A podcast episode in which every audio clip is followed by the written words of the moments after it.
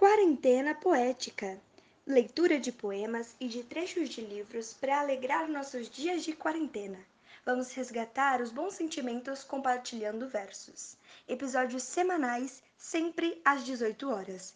Participe e espalhe poesia.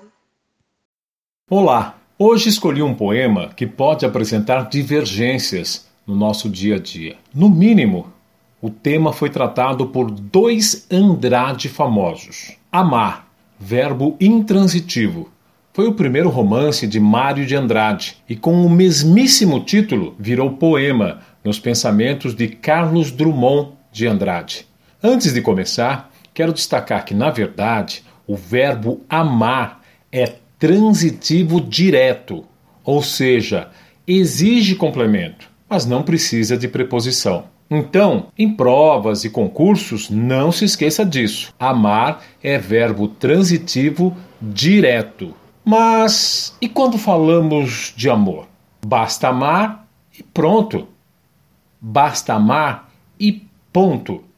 O amor nos parece um sentimento pleno, completo, que não precisa de complemento. O importante, já dizia o poeta, é ficar atento aos sinais. Amar, verbo intransitivo. Carlos Drummond de Andrade. Se os olhares se cruzarem e neste momento houver o mesmo brilho intenso entre eles, fique alerta. Pode ser a pessoa que você está esperando desde o dia em que nasceu.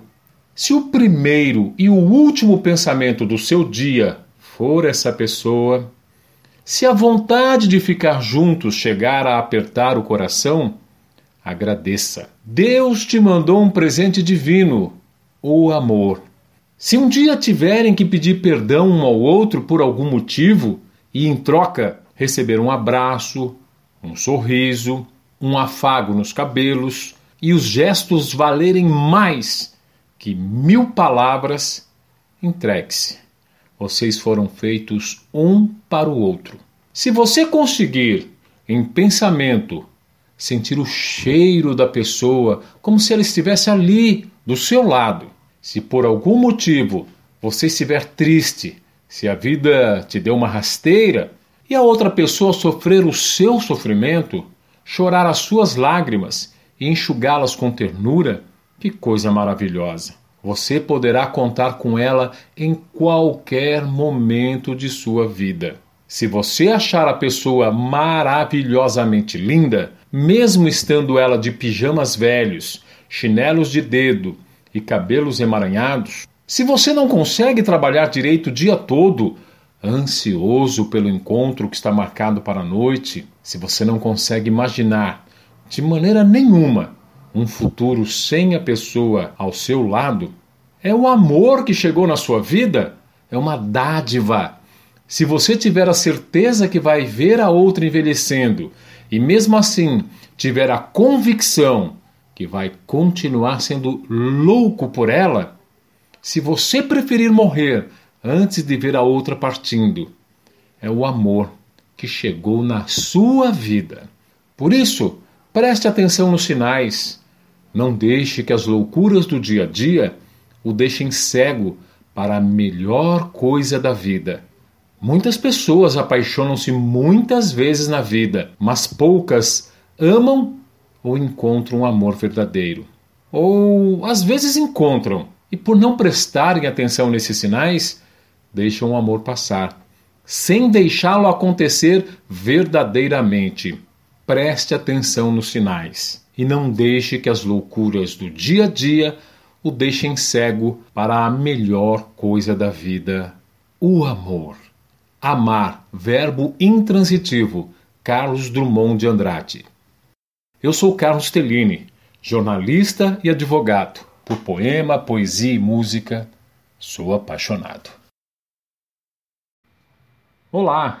Nos anos 80, ainda nas salas de aula do antigo primeiro grau, tive a sorte de ter uma professora extremamente dedicada a ensinar à nossa classe os desafios da língua portuguesa, da quinta à oitava série. Para mim, a mesma professora. Dona Conceição, como a chamávamos, não faltava um dia sequer. Ainda bem, pois foi quem me fez conhecer o mundo pela gramática e pela literatura. De posse da coleção Para Gostar de Ler, é que conheci Vinícius de Moraes, o poetinha, e me encantei. Poeta e diplomata, o capitão do mato, como se dizia, cantava na bossa nova e declamava o amor. Cantava nas suas poesias e declamava as desfaçatez do amor.